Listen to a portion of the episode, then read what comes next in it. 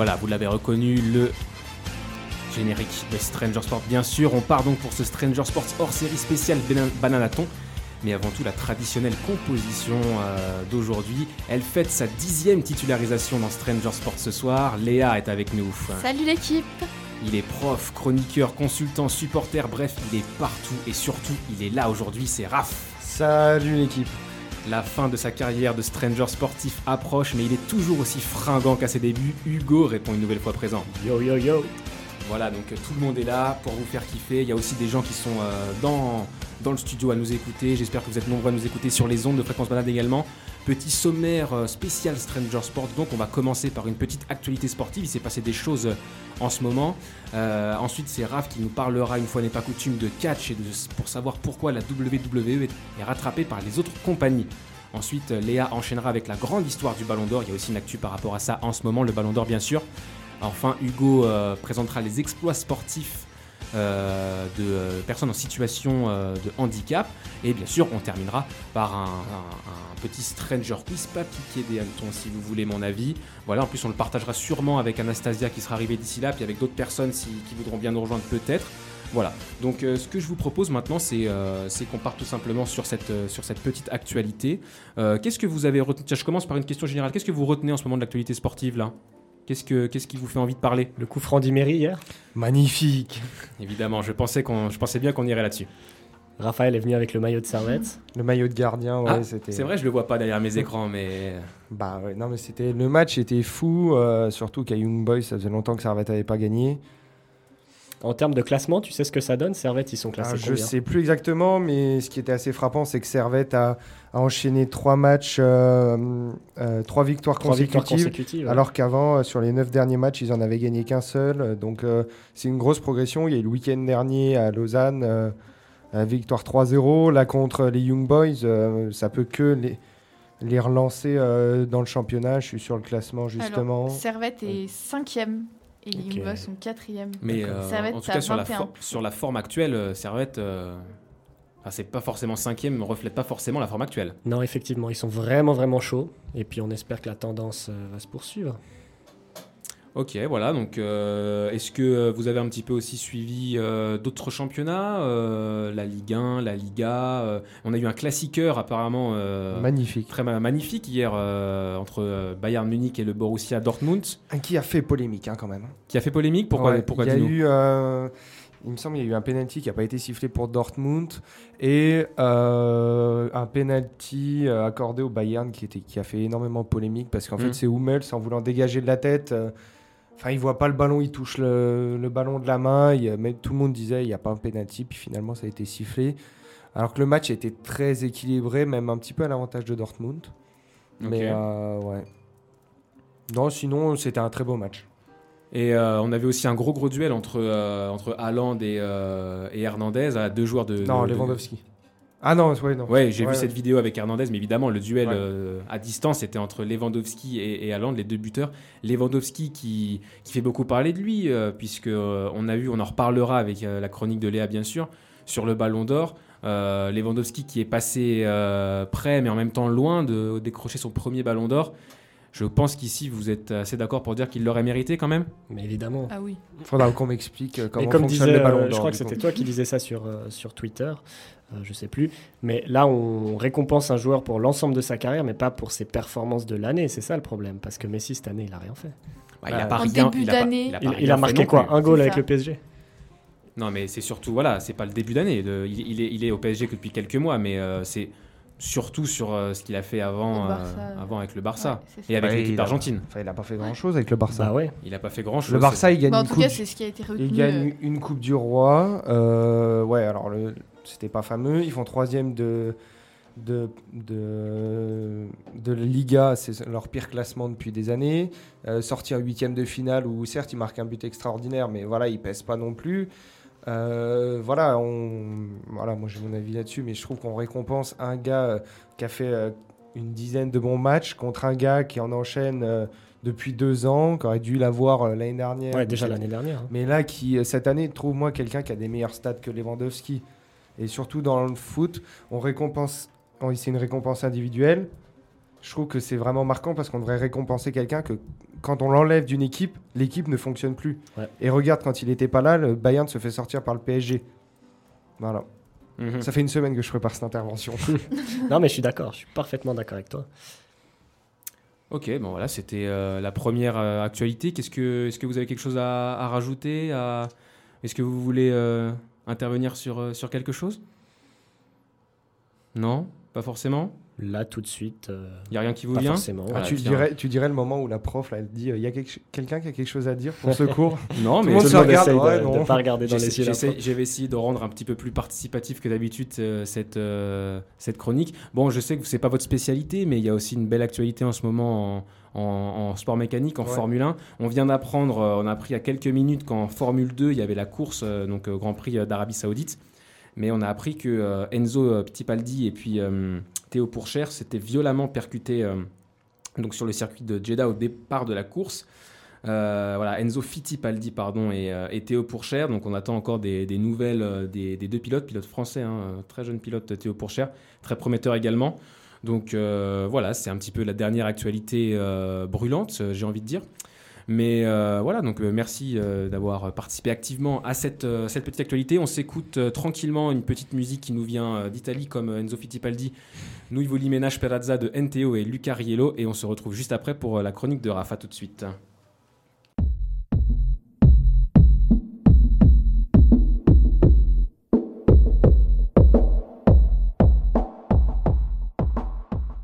C'est toujours l'équipe de Stranger Sports pour le Bananaton. On est ensemble en direct jusqu'à 19h30, euh, environ euh, jusqu'à 19h, 7h moins le quart pour euh, Stranger Sports. Et on enchaîne tout de suite avec la chronique de Raphaël sur le catch. Et oui, je vais vous parler du thème de pourquoi la WWE, qui est la plus grosse compagnie euh, de divertissement américain, se fait rattraper par les autres compagnies en termes d'audience et euh, de marketing. Donc il y a souvent, on a pu voir ces dernières semaines des audiences télé en très forte baisse, les superstars euh, sur le déclin et souvent très âgés, les salles aussi à moitié vides. Et du coup, je vais vous parler de tout ce qui, tout ce qui fait que... Petit problème technique. Voilà. On a fait tomber la souris, c'est très drôle. continue mais, mon Raph, mais du coup, ça me permet de bien reprendre ça.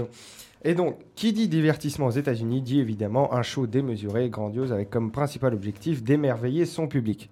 Cela veut donc dire que les dépenses sont pharaoniques pour la compagnie de Mr. McMahon. Je vous en avais parlé euh, lorsque j'avais fait ma première chronique sur le catch de Mr. McMahon, qui est euh, l'actuel propriétaire de la WWE.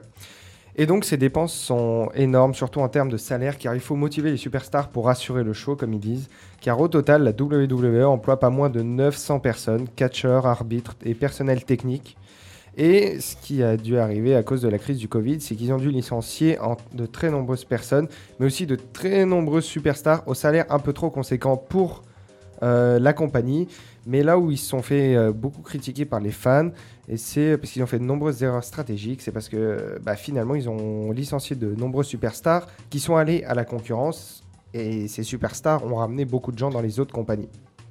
En effet, il y a un nombre inconsidérable de superstars qui se sont fait euh, licencier et qui après sont allés euh, dans différents shows. Par exemple, euh, un des cas les plus marquants de, l'année dernière, euh, d'il y a deux ans, c'était Dean Ambrose. C'était un catcheur qui était très connu à la WWE pour avoir fait partie du trio The Shield, qui était euh, un des trios les plus mythiques euh, de, ces, euh, de ces dix dernières années. Et alors lui, c'est un petit peu une, euh, exception, c'est parce qu'en fait, il, il ne s'est pas fait licencier, mais il est parti gratuitement chez le nouveau rival qui venait de naître, la AEW, All Elite Wrestling. Ce cas est d'autant plus marquant que John Moxley, donc c'est son nouveau nom dans cette nouvelle compagnie, c'est qu'en ce moment, on ne, peut plus, on ne le voit plus à la télé car il est en cure de désintoxication par rapport à des problèmes d'alcool. Et là où la compagnie a été saluée euh, par l'ensemble des fans, c'est qu'en fait, ils ont communiqué sur ces problèmes-là pour, soutenir son, son employé et aussi pour euh, inciter les gens qui regardent le catch à que s'ils ont des problèmes d'alcool, ils peuvent se faire soigner. Et donc, il y a aussi euh, une visée euh, pour encourager et puis euh, de montrer les bonnes choses à la société. Alors qu'en revanche, du côté de la grosse franchise, donc la WWE, il est fort probable que personne n'aurait communiqué là-dessus et que souvent il arrive que pendant plusieurs mois et même des fois pendant une année, on ne voit pas un catcheur et aucune raison n'est donnée par la compagnie, euh, même parfois pour des simples blessures. Par exemple, euh, je me souviens plus, il y, a une, catcheuse qui s'est juste euh, tordu la cheville. On l'a pas vu pendant trois mois, mais personne ne savait pourquoi. Donc il y avait des rumeurs, ah, elle a été licenciée, tout ça aussi. Et des fois, il y a juste des catcheurs qui sont pas là pendant un moment parce qu'ils tournent des films, mais ça, personne ne le sait. Mais je vais vous faire une petite liste de, des plus grandes superstars qui sont parties ces derniers temps euh, et très souvent à la AEW. Donc il y a le Big Show. Tout le monde voit en plus euh, ce personnage qui avait fait une, série Netflix et à laquelle la WWE avait participé. Et finalement, bah, il a été un peu il n'a pas été jugé à sa juste valeur euh, à, la compagnie, du coup il est parti à la concurrence. Il y a aussi CM Punk, Christian, Cody Rhodes et Chris Jericho. Euh, Cody Rhodes et Chris Jericho ont fait partie des membres un peu fondateurs de cette compagnie euh, rivale. Et toutes ces superstars, bah, c'était de très gros salaires, mais euh, le problème c'est qu'ils rapportaient, énormément à la compagnie et euh, du coup ça pose de réelles questions sur la stratégie commerciale et marketing de la franchise américaine parce que ces catcheurs étaient encore dans la capacité de catcher alors que la WWE, je vous en parlerai plus tard, mais euh, emploie encore des catcheurs qui ne catchent plus parce qu'ils sont trop vieux ou parce qu'ils font autre chose. C'est ça, en fait ils sont payés un peu à rien faire. En plus de cela, donc la WWE a innové dans ses erreurs car après avoir été coutumière d'un nettoyage de printemps, alors je vous l'avoue, c'est une expression un petit peu vulgaire parce que ça désigne la vague de licenciements d'employés faite annuellement euh, au mois de mars-avril, généralement juste après WrestleMania où il y a eu de, très grosses dépenses et euh, finalement euh, les bénéfices sont très faibles. Donc c'est principalement des superstars qui sont victimes de ce faible bénéfice. Et euh, depuis deux ans et la crise du Covid, il y a aussi eu une nouvelle expression qui s'appelle le nettoyage de l'hiver. Parce que euh, il y a trois semaines, euh, cette année, puis même il y a deux ans, il y a quasiment 20 catcheuses et catcheurs qui ont vu leur contrat rompu. Et parmi eux, ce qui, ce qui était très bizarre, c'est qu'il y avait des catcheurs qui faisaient vraiment l'unanimité chez les fans et qui pourtant, quelques semaines avant, étaient en haut de l'affiche. Par exemple, Braun Strowman, qui était un on peut dire un jeune catcheur, mais il a 37 ans, mais il était là que depuis quelques années, qui doit faire euh, plus de 2 mètres et puis plus de, je crois, c'est 196 kilos, qui était une véritable bête, qui était très appréciée par les fans et qui du jour au lendemain s'est fait licencier. Il y a eu Samoa Joe aussi, devenu un très bon commentateur. Andrade, euh, qui était le jeune talent qui était euh, mis en avant depuis depuis 2-3 ans, euh, qui était à la NXT et qui, au moment où il est passé à Raw, après s'est fait licencier. Donc, ça a suscité d'énormes polémiques. Mais ces deux vagues de, de licenciements annuels suscitent de nombreuses polémiques et de colère chez les fans de la compagnie, car euh, pourtant d'autres compagnies comme TNT euh, Impact et non pardon TNA Impact et la AEW bah, finalement n'ont quasiment pas licencié pendant ces pendant cette période. Et euh, là aussi où les gens se demandent mais comment ça se fait que bah, la compagnie doit licencier? Alors qu'en 2019 elle a signé un contrat record pour la diffusion de son show SmackDown, donc c'est juste un show par semaine, euh, pour, euh, avec la chaîne Fox pour 1 milliard de dollars. Ce qui devait leur assurer quand même un, un, petit matelas quand même pour, pour l'avenir. Et finalement on se demande où est passé tout cet argent. Mais du coup, on pourrait se demander, mais pourquoi la WWE doit-elle licencier pour faire face à ses dépenses? Surtout parce qu'elle continue d'employer de nombreux superstars avec des contrats à plusieurs millions de dollars, alors que celles-ci ne font parfois qu'une dizaine d'apparitions par an et parfois même 3-4 combats. Il y a un nombre de, superstars qui sont employés qui ne viennent que pour faire quelques matchs et qui sont payés des millions. Par exemple, l'autre fois, Baptiste, je te parlais de Brock Lesnar. Ouais. Puis j'en parlais à notre ancien invité euh, Yoris Yoris, ouais, et puis on en discutait en rentrant dans le tram. Et en fait, du coup, bah, je suis allé chercher un petit peu ces chiffres pour voir Brock Lesnar combien il touchait. Donc, Brock Lesnar, dans cette compagnie, il a un salaire de base de 12 millions de dollars annuels. Et pour chaque apparition, sans compter les combats, parce que les combats, j'ai pas pu trouver les sommes, mais pour chaque apparition, donc c'est-à-dire euh, euh, hier soir, il a fait une apparition où il est juste venu faire un petit discours, il touche 500 000 dollars. Donc, on peut se demander le mec fait 2-3 combats par an. Et par contre, là où ça pose un peu problème, c'est que le mec, il vient faire la promo de ses matchs pendant euh, des semaines et des semaines. Donc des fois, il est présent pendant plus d'une dizaine de semaines. Euh, donc euh, voilà, sans rien faire à côté, ça pose beaucoup de problèmes. Mais ce qui est aussi intéressant, c'est que la compagnie continue de payer des athlètes qui ne catchent même plus, qui font même un autre métier. John Cena, par exemple, dont je vous parlais il y a, il y a trois semaines. Lui, en 2020, il a été payé plus de 8 millions de dollars. alors qu'il a été que très peu présent. Et en 2019, alors qu'il tournait pour euh, notamment Fast and Furious et puis je crois aussi à Suicide Squad, eh ben, il était payé aussi 8 millions de dollars alors qu'il n'est pas, pas apparu une seule fois dans l'année. Donc cette politique est de plus en plus critiquée par les fans de la compagnie qui n'hésitent plus à déserter les salles. La preuve en est, il y a trois semaines pendant un show de la branche rouge, donc euh, Raw, il n'y avait que 10 000 personnes dans une salle qui peut en contenir le triple. Et en plus de cela, euh, quelque chose est très frappant, c'est que depuis 2018, la WWE réalise les pires chiffres d'audience de son histoire et chaque semaine ça baisse. Et en plus de tout ça, ils doivent faire face à la concurrence et il y a une réelle hype pour la compagnie qui a vu le jour en 2019. Donc All Elite Wrestling, c'est une toute nouvelle compagnie mais qui, qui marche super bien, qui augmente très très vite. Euh, son, elle augmente son, son, audience de manière exponentielle car elle se veut être un show familial et divertissant et, et, du coup passe dans des salles qui sont un peu plus petites mais qui sont toujours remplies. Et euh, finalement donc il y a cette concurrence mais il y a aussi la WWE qui du coup bah, par ses choix vraiment euh, catastrophique se retrouve avec euh, vraiment en difficulté et il y a même eu euh, des rumeurs de vente à un moment de, la compagnie et aussi de changement de, de, direction pour redonner un nouveau souffle à la compagnie. C'est ce que j'allais te demander. Ouais, la petite, petite voix. petite voix, pardon. Ouais, c'est ce que j'allais te demander. Du coup, tu penses que c'est possible qu'il change de, de, direction? Ça, ça va changer, je pense, de direction. Ça change assez régulièrement, mais ça ne changera pas de propriétaire parce que c'est dans la famille depuis des décennies. Et il a martelé non, je ne vendrai pas. Et puis c'est impossible. Je pense que Vince McMahon, euh, il mourra avec la WWE dans sa tombe. C'est très storytelling tout ça. Ah bah. bon, en tout cas, c'est c'est aussi un monde très, très business parce que c'est un sport aussi un petit peu à part. Hein. C'est beaucoup d'acting, donc forcément, il y a, y a, les coulisses qui intéressent un petit peu plus qu'ailleurs, pourquoi pas. En tout cas, on est bien content dans Stranger Sports d'avoir Raph qui nous détaille un petit peu tout ça. C'est un petit peu notre expert, euh, notre expert catch et on, le remerciera jamais assez pour ça. Petite pause musicale pour reprendre nos esprits. On s'écoute Bon Jovi, It's My Life et on revient après avec euh, Léa qui nous parle du Ballon d'Or, actualité brûlante encore une fois.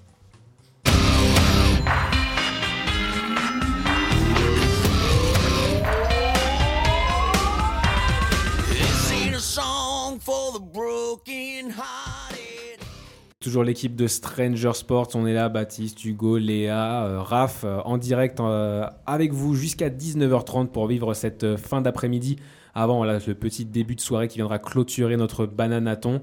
Et la suite des événements, eh bien, c'est Léa qui nous la présente avec la grande histoire du Ballon d'Or. Et oui, lundi dernier, le 29 novembre, a eu lieu la 65e édition du Ballon d'Or, présentée au théâtre du Châtelet à Paris par l'ancien footballeur Didier Drogba. Pour l'occasion, tous les grands noms du football s'étaient donné rendez-vous. Mais quelle est l'histoire de ce trophée si connu par les supporters et si convoité par les sportifs?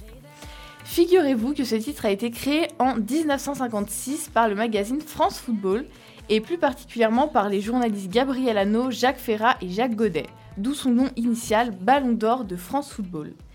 À l'époque, il était décerné par un jury international composé de journalistes spécialisés.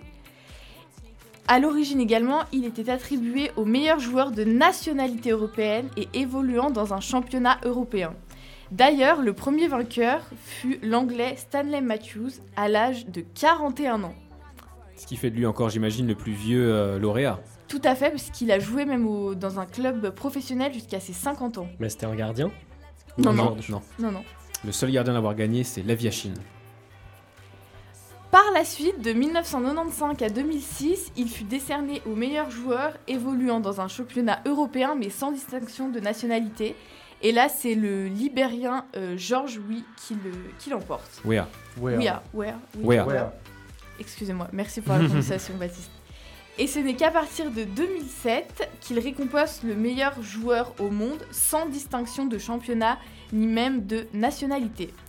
Puis nouveau retournement de situation en juillet 2010. Le Ballon d'Or fusionne avec le titre de joueur FIFA de l'année pour laisser place au FIFA Ballon d'Or. Les jurés euh, sont des capitaines actuels de sélection nationale, des sélectionneurs et des journalistes sportifs. Donc le protocole est le suivant. Euh, des membres du jury nomment trois joueurs par ordre décroissant parmi une liste de 23 euh, joueurs de foot prédéfinis. Le premier euh, obtient 5 points, 3 puis 1 point et le trophée revient donc au joueur qui a recueilli le plus de points. De nouveau un changement, cette fois-ci en 2016. France Football et la FIFA mettent un terme à leur partenariat et l'attribution du Ballon d'Or revient à son créateur. Changement de protocole également.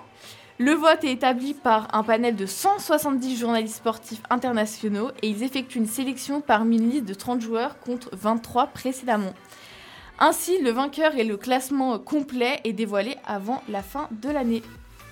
Ce n'est malheureusement que très très tardivement que le Ballon d'Or féminin sera créé. Il faut attendre, selon vous, quelle année?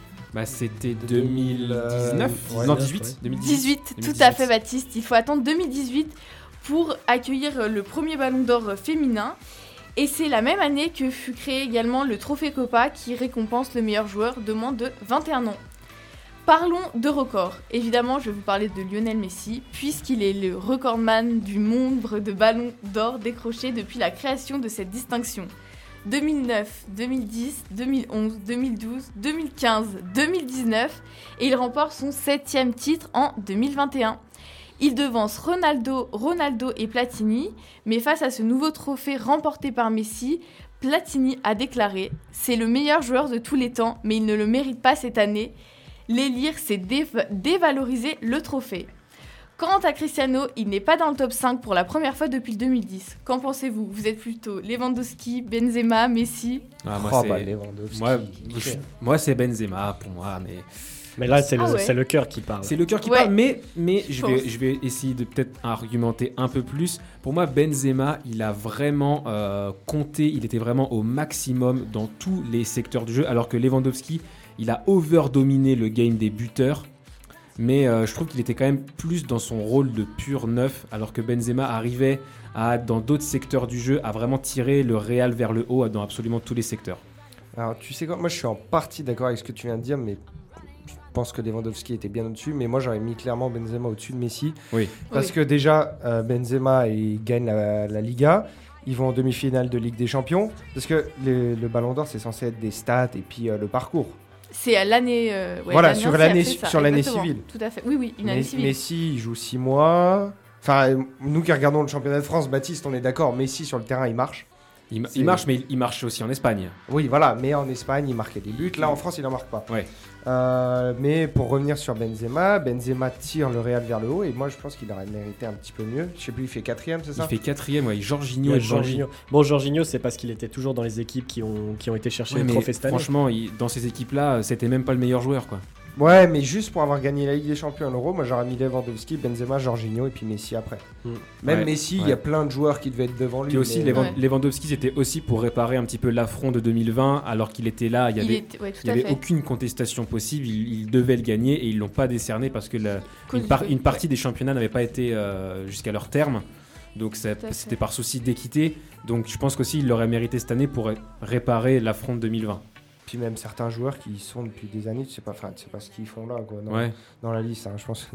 Tu penses à qui en particulier euh, ah, je pense que ça se sait quand même. Depuis des années, je le dis, ça me gonfle qu'il soit dans la liste du Ballon d'Or, genre Neymar. Neymar. Ouais. qui fait même pas 50% des matchs euh, dans l'année. euh. Ouais, c'est vrai qu'ils ont leur petit chouchou euh, France Football. Moi, je trouve que c'est toujours marrant de, de voir les votes euh, des journalistes des Ouais, différents ouais, pays. moi, des je fois, il y a des choses vraiment. Ouais, ils très, sont très sortis les, bizarres. vo- les, vo- les Ouais, votes aujourd'hui. Ça, hein. ça fait un petit peu le buzz euh, sur, euh, sur Twitter de voir les votes euh, voilà, des journalistes guatémaltais ou ouzbeks qui sont assez curieux. Le guatémaltais a mis Nicolo Barella en cinquième.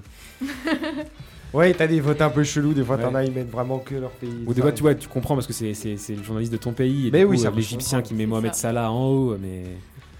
Enfin bref, c'est rigolo. Et euh, moi, je- en tout cas, si on peut revenir juste euh, sur ce qu'on disait avant, je préférais l'ancienne version quand c'était avec la FIFA. Quand c'était avec la Je, FIFA je suis pas fan de la FIFA, mais au moins il y avait des footballeurs qui votaient. Oui, oui, parce des, que là. des ouais. entraîne- des- les sélectionneurs déjà Les qui sont bien souvent d'anciens footballeurs et des capitaines de sélection donc ils ont ils ont un autre puis- regard ça, ça, coup, une variété de C'est regards vrai Ces gens-là. Ces gens-là ne peuvent pas voter pour leur pays, ce qui rend le truc aussi un peu plus juste, je trouve. ouais Oui. Parce que Ouais. sinon, Ouais. ça ferait, ça changerait rien, quoi. Tout le monde voterait pour son pays. bah ouais et puis voilà tu- ce serait du coup départagé par les, les petites nations qui n'ont pas de représentants dans les dans les nommés Voilà.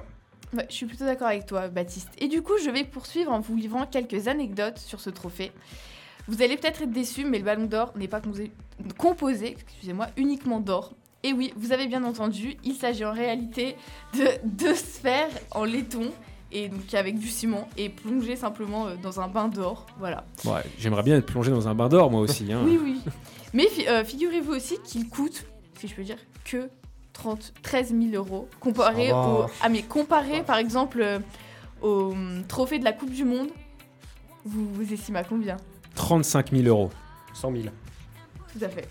100 000 C'est euros au plus de 100 000 euros. Ok.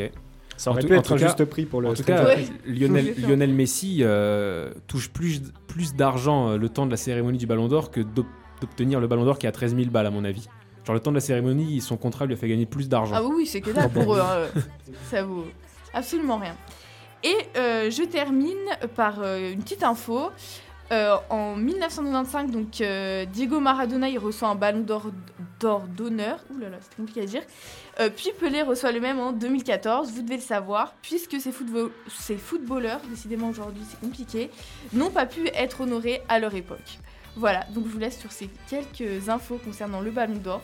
Peut-être que l'année prochaine, au moins, vous serez plus à même de savoir d'où ça provient. Voilà, l'année prochaine, peut-être qu'on refera, si Stranger Sports existe encore d'ici là, ce sera sûrement plus nous, mais il y aura euh, peut-être une nouvelle chronique Ballon d'Or. En tout cas, merci beaucoup Léa pour, euh, pour ton apport ce soir. On s'écoute euh, Medusa Paradise et on revient ensuite avec euh, la chronique d'Hugo qui va parler de toute autre chose, les exploits des sportifs en situation de handicap. À tout de suite.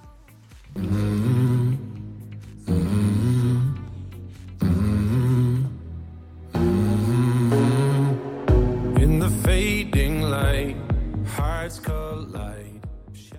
Voilà, de retour en direct pour Stranger Sport. Le bananaton continue et il continue avec notre cher ami Hugo qui revient avec euh, la chronique extrême, donc les, les exploits, les sportifs les plus extrêmes, les plus badass. Exactement, Baptiste, le retour de la rubrique extrême, une rubrique qu'on apprécie beaucoup. Alors tu l'as dit, pour les néophytes qui nous écoutent pour la première fois, on y parle de performances exceptionnelles, de prouesses individuelles ou collectives, de records invraisemblables, de concours absolument fous ou encore d'athlètes hors du commun. Et aujourd'hui, je vous propose qu'on s'attarde sur des sportifs particulièrement méritants, mais peut-être trop peu connus, les athlètes porteurs d'un handicap. Alors, je sais pas si vous avez vu passer D'ailleurs, l'info, je sais que... oui. Peut-être, euh, peut-être, je rajoute que c'était en plus en France vendredi la journée euh, nationale du, Du, du handicap, handicap. et c'est le week-end du Téléthon. Tout aussi. à Ouais, fait. tout à fait. Très bien. Voilà. Donc n'hésitez pas si vous êtes déjà sensible à la cause ou si euh, Hugo vous rend encore plus sensible à aller donner, à aller donner aux structures, aux, aux personnes et aux associations qui, qui, voilà, qui œuvrent pour ça parce que c'est qui important. font un travail exceptionnel. Bien sûr. Voilà, donc ça fait écho à l'actualité aussi.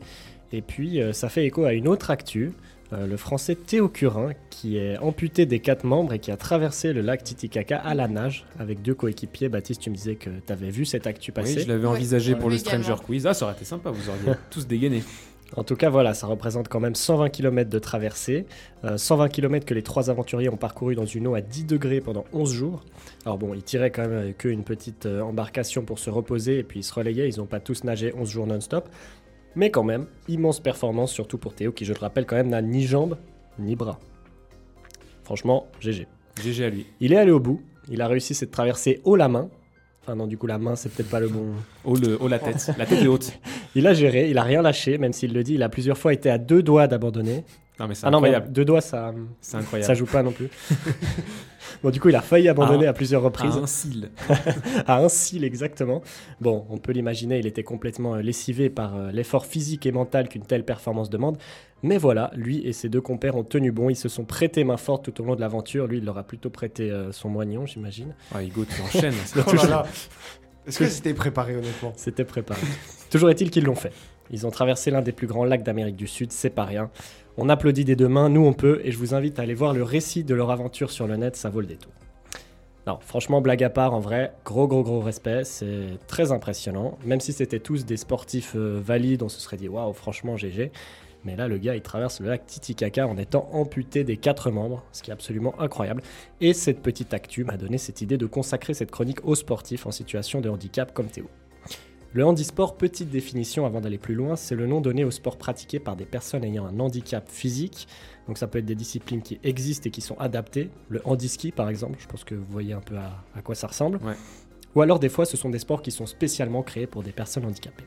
Mais voilà, en tout cas c'est quelque chose qui se développe pas mal. Depuis 1988, il y a les Jeux paralympiques que vous connaissez sûrement qui sont organisés en parallèle des Jeux olympiques. D'ailleurs, on est à un peu moins de 1000 jours de leur ouverture à Paris. Exactement. Et euh, À l'origine, ces jeux s'appelaient les, les Jeux mondiaux des chaises roulantes et des amputés, mais je pense qu'on est tous d'accord pour dire que les, les Jeux paralympiques, c'est Oh, quand le- même mieux Oh, le blâme. Au niveau mieux. du nom. Euh, sachez aussi qu'il existe des Deaflympics, donc les Jeux olympiques pour personnes sourdes, dont je ne connaissais pas l'existence. Est-ce que vous, vous aviez entendu parler de ça? Comment tu dis? Non. Deaflympics. Non. Je ne sais pas. Pour y participer, deux conditions avoir un seuil d'audition inférieur à 55 et ne pas disposer d'un appareil auditif. Voilà. Et puis il existe également les Jeux Olympiques dits spéciaux qui s'adressent aux personnes ayant un handicap mental. Mais bon, pour la suite de cette chronique, on va plutôt se focaliser sur les exploits réalisés par des handicapés physiques, à l'instar de notre ami Théo. Laissez-moi vous présenter quelques personnes euh, qui ont fait des choses plutôt remarquables dans l'histoire récente du handisport. On peut commencer avec Philippe Croison, qui, tout comme Théo Curin, est un athlète euh, français quadri-amputé. Assez, re- assez, euh, ah, assez connu. Assez connu, effectivement. Lui, c'est pas le lac euh, Titicaca qu'il a traversé à la nage, mais la Manche, entre la France et la Grande-Bretagne. Il a réalisé ce défi en 2010, après s'être entraîné 30 heures. Encore une vanne ou pas? Il Non, alors il cette a traversé fois, la euh, Manche. euh, Non, maintenant, il- J'aurais pu. Oh. Oh tu sais que j'y ai pensé, j'y ai pensé. Il s'est entraîné 30 heures par semaine pendant deux ans. Donc si on fait une petite euh, multiplication toute simple, ce, ce crack de Philippe s'est entraîné plus de 1350 heures pour réaliser son défi. Et ça a payé. Équipé de prothèses aux jambes spécialement créées pour lui, le Français il est parti d'Angleterre avant de railler les côtes du Pas-de-Calais 13 heures et 26 minutes plus tard. Véritable leçon de dépassement de soi, comme il le dit lui-même. Et c'est vrai que c'était pas gagné à la base, puisque le coach de Philippe Croison raconte que le sportif français n'avait absolument aucune condition physique à la base. Il était nul. Pourquoi? Tout simplement parce qu'il n'avait jamais été un athlète professionnel dans sa vie euh, antérieure. Il travaillait en tant qu'ouvrier avant d'avoir un accident à l'origine de son handicap. Et donc il est vraiment parti de rien au moment de se lancer dans cette traversée de la Manche. Il y a du Mike Powell, il y a du Mike Powell dans ce garçon, il y a du Tokyo 91. Merci Baptiste. Mais donc voilà, rien, absolument rien n'est impossible et il nous le prouve. On va maintenant passer de la mer à la montagne si vous êtes d'accord avec un autre type d'exploit sportif, celui de Eric Weihenmayer. Je ne sais pas si lui vous le connaissez. Alors lui, je ne le connais pas. Non. Son nom m'est inconnu. Alors en gros, Eric il est aveugle, handicapé visuel donc, mais ça ne l'a pas empêché, figurez-vous, d'aller gravir l'Everest en Mais 2000. non. Wow. Un petit Everest, comme ça, sans rien voir du tout. C'est pas à la portée de tout le monde. hein. D'ailleurs, c'est le premier à l'avoir fait, le premier alpiniste aveugle à avoir gravi le plus haut sommet de la planète. Et c'est une performance qui n'est pas passée inaperçue jusqu'à euh, la couverture du magazine Time. À l'époque, Eric avait fait la couverture du magazine Time, donc c'est pas rien.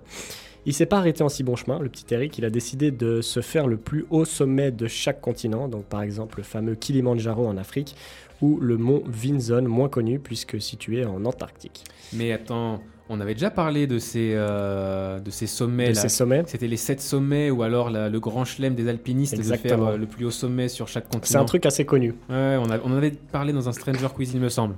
Donc ce Mais- mec l'a fait. Je ne sais pas si on avait parlé d'Eric qui a fait tous Eh ces non. sommets, mais en étant euh, Eh handicapé visuel du coup.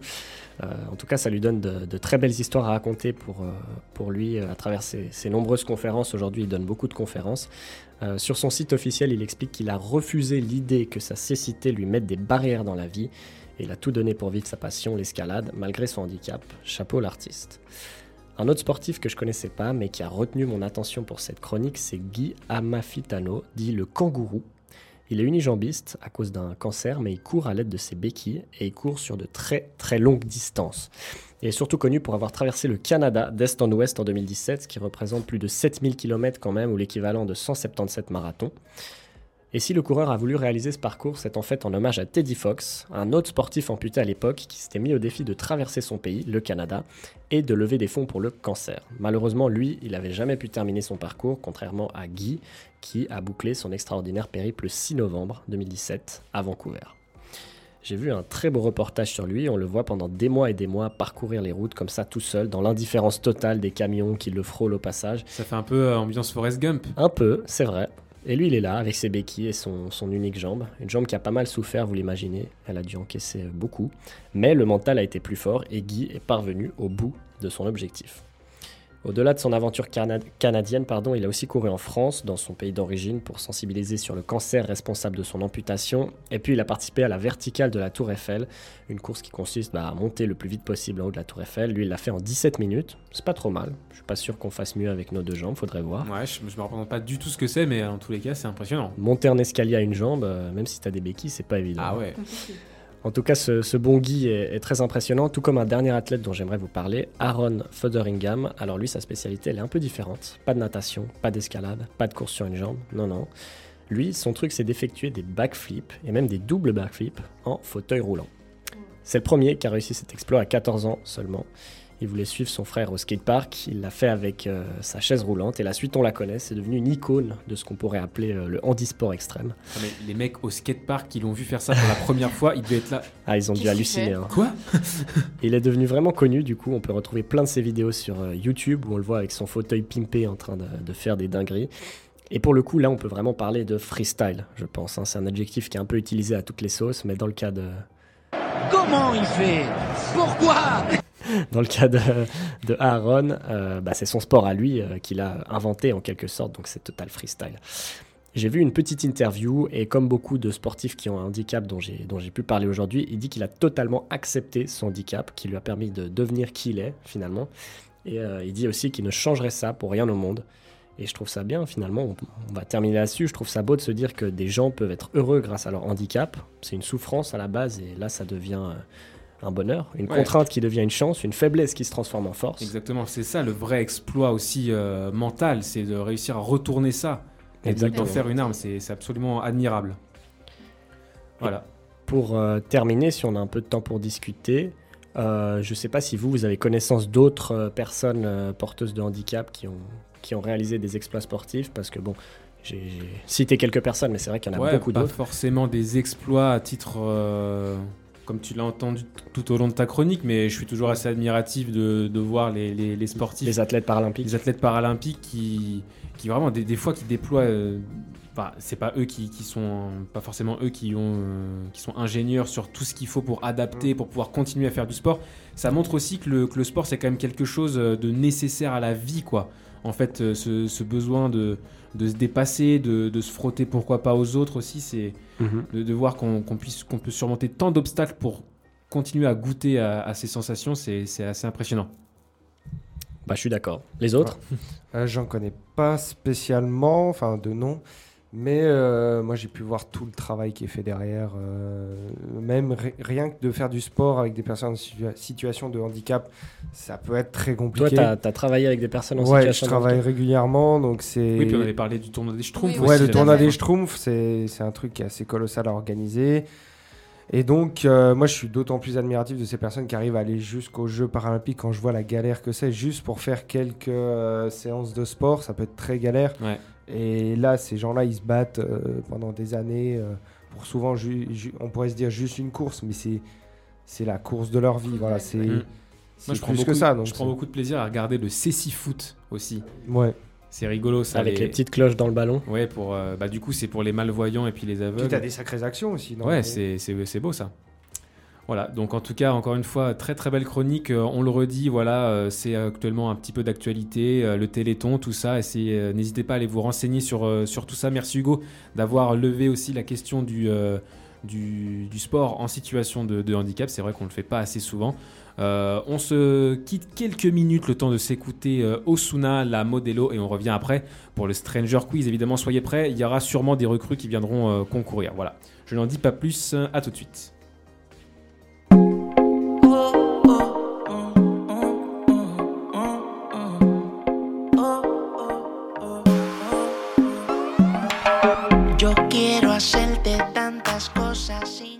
Direct sur Fréquence Banane, le Bananaton continue. Cette fois, c'est la fin de Stranger Sport, la dernière partie de Stranger Sport, puisqu'il nous reste la dernière partie qui est évidemment euh, importante, puisque c'est le Stranger Quiz. Et en plus, là, d'habitude, on est souvent autour des 3, des 4 participants du, au quiz. Là, on est un petit peu plus, donc il risque d'avoir beaucoup de compétition. Un petit rappel euh, des troupes en présence. On a évidemment Hugo qui défend euh, un titre qu'il a maintes fois, maintes fois conquéri. Absolument. Euh, conquis. Pourquoi je dis conquérir Conquis, c'est n'importe ouais, c'est quoi. Conquis. Euh, on a également, évidemment, je commence par les, les habitués. Euh, Léa, on l'a dit, qui est là, bien sûr. Elle est un petit peu fatiguée, mais elle va tout donner, n'est-ce pas? Tout à fait. On a, de- on a Raph, bien sûr, un On sent la rage de vaincre. Raph, candidat toujours redoutable. Raph, t'es chaud? Ah, la petite revanche euh, d'il y a trois semaines hein, contre Hugo. hein. Ouais, ouais, toujours, toujours cette petite animosité, c'est un petit peu le classico là entre les deux. On a, évi- on a évidemment aussi euh, Laure, présidente de Fréquence Banane, qui nous a rejoint pour ce petit quiz. Salut. On lui souhaite euh, évidemment la Il n'y a pas bienvenue. beaucoup de chances que je gagne, je crois. Oh mais tu sais, euh, y a... on se dit toujours ça, c'est souvent des choses qu'on qu'on ne connaît pas dans le Stranger Quiz et on est là aussi pour en apprendre beaucoup. Et on accueille une dernière personne qui est une banane verte et, qui en voie de maturité, c'est Anastasia. Bonjour, Bonsoir, Anastasia. bonsoir. Comment tu vas? Ça va et toi? Je risque pas de gagner non plus, je crois. Mais voilà. C'est pas grave. on- Le but, c'est de prendre du là. plaisir, de s'amuser. Donc, Anastasia, on l'a dit, euh, avec qui on aura une, une discussion ensuite autour des réseaux sociaux, de TikTok, de tout ça. On vous l'avait dit en préambule. Mais elle est là un petit peu en avance pour participer au mythique Stranger Quiz. Alors, petit rappel des règles et euh, du déroulement pour euh, du coup ceux qui n'ont pas l'habitude de participer. Je vais poser des questions, différents formats de questions. Parfois, il y aura quatre propositions, des fois non. Je le détaillerai à chaque fois. Et euh, quand vous pensez détenir la bonne réponse, ou quand j'ai fini en tout cas de dénoncer la réponse, il y a un mot buzzer. Est-ce que Léa, tu veux bien nous le dire? C'est Kabaddi. C'est Kabaddi, évidemment, le mot buzzer. Qui est, un mot, fait. Ça veut qui, est un dire mot, qui est un mot assez culte de, Stranger Sports. Est-ce que Hugo, tu veux bien euh, expliquer un petit peu? Ouais, alors dans les grandes lignes, le kabaddi, c'est un sport qui nous vient d'Inde. Euh, et en fait, c'est un peu euh, l'équivalent du jeu du loup, sais, où tu dois toucher. euh, C'est un peu ça. hein. Ouais, c'est un petit peu ça. C'est c'est un mix entre le loup, la balle au prisonnier. Voilà. Enfin, c'est- c'est c'est très amusant et il- c'est un sport hyper populaire en Inde et au Pakistan. Et ça s'appelle le kabaddi. Voilà, donc ça avait Et fait on en avait parlé dans, dans l'émission. dans, dans une émission, euh, oui, tout à fait, il y a un peu plus de deux ans maintenant. Voilà. Et euh, voilà, donc c'est resté euh, dans les mémoires de Stranger Sports et c'est depuis notre mot buzzer. Voilà, donc Kabaddi, vous le dégainez dès que vous pensez euh, vouloir marquer un point. Précision aussi, quand euh, les questions comportent quatre propositions, on peut dire Kabaddi une fois que j'ai dit les, quatre propositions. Et euh, si vous dégainez en premier et que vous avez la bonne réponse, en général c'est trois points. Si c'est faux, bah tant pis pour vous. Mais si du coup vous donnez la bonne réponse en ayant été le deuxième à parler, ça devient deux points. En étant le troisième à parler, ça devient un point. Et après, bah, il reste plus qu'une seule proposition, donc c'est zéro point, c'est pas juste. Est-ce que c'est clair? Moi, c'est compliqué. Hein. Oh, tu Il y a- verras. Il y a On, beaucoup d'éléments pour moi. on s'y fait vite, on s'y fait vite. On va commencer avec donc une première question avec quatre propositions. Donc dès que j'ai fini de dire la réponse D, vous pouvez euh, dégainer. Ce Si qu'il faut pensez- retenir, c'est kabaddi. Kabaddi. Kabaddi. Kabaddi. Ah, et euh, petite précision, il n'y a pas de question bonus. Ah. Euh, cette fois-ci, d'habitude, il y a toujours une question facile pour tout le monde pour euh, essayer de se lancer ou de se relancer. Là, comme je savais pas trop à l'avance qui allait venir, je me suis dit ça n'aurait pas été très équitable de le faire que pour euh, les chroniqueurs habituels. Donc, première question, c'est parti.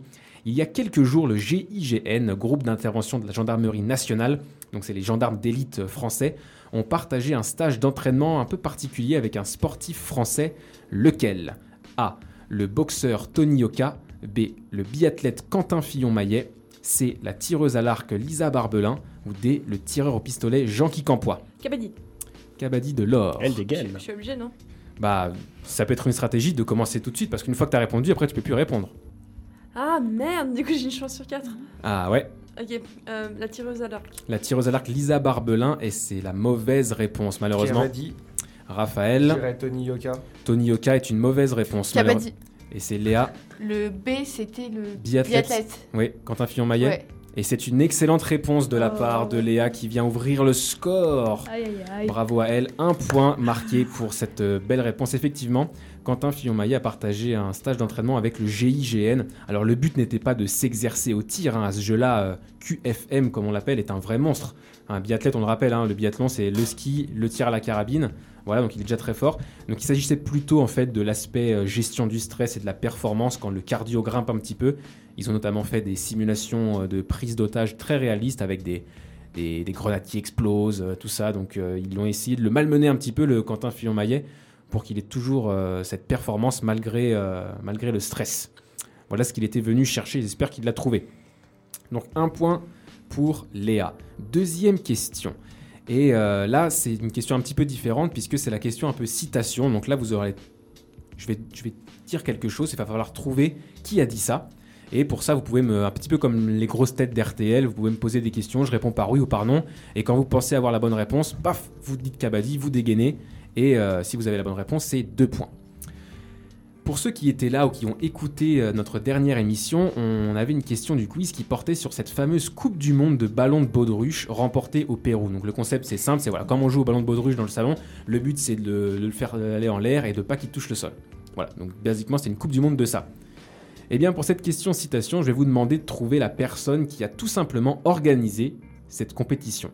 En réaction à une vidéo virale de ce jeu, qui a tweeté 50 000 RT et nous faisons cette Coupe du Monde en octobre. Est-ce que c'est un footballeur C'est un footballeur, oui. Piqué. Et bah c'est une excellente réponse de Raphaël. Oh là là, Raphaël. Comment il fait?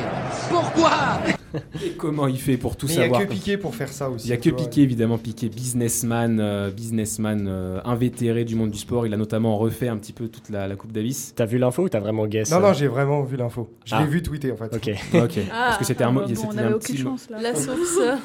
Ah ouais bah il- Ça, c'est ces petites notifs un peu random de Twitter. Je vois Piqué à tweeter. Piqué organise un- une compétition de ballon de baudruche. Bah, tout à fait, c'est Piqué, euh, c'est Piqué qui a organisé ça, qui a co-organisé ça. C'est un, marrant Piqué. Il se fait un peu critiquer là en ce moment parce qu'il a réorganisé la Coupe Davis en tennis et beaucoup de gens le critiquent pour ça parce que ça ressemble plus vraiment à ce que c'était. Puis des gens sont pas contents. En tout cas, les gens avaient l'air assez contents de sa Coupe du Monde de ballon de baudruche. Et j'en connais un qui est encore plus content, c'est Raph, puisque ça lui permet de marquer deux points et de prendre l'avantage dans ce Stranger Quiz spécial Bananaton qui est un petit peu raccourci aussi. Il n'y a que 10 questions lieu de 12 par souci voilà, d'efficacité de- d'enchaîner rapidement. Et on arrive sur la troisième question, avec quatre propositions encore une fois. La saison dernière, en top 14, le championnat français de rugby, Grenoble affronte le stade toulousain. À la 23e minute, l'ouvreur Romain Ntamak prend un véritable tampon de la part du grenoblois euh, Alaska Taoufa, qui arrivait lancé. Le plaquage est très impressionnant et le français en ressort un peu choqué. À quoi peut-on comparer la force libérée par le choc qu'il vient de recevoir? A. Un choc entre deux sumos. B. Un flashball tiré à bout portant.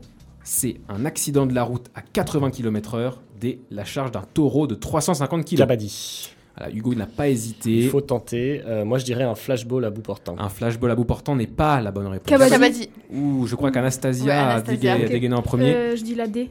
la D, la charge d'un taureau de 350 kg.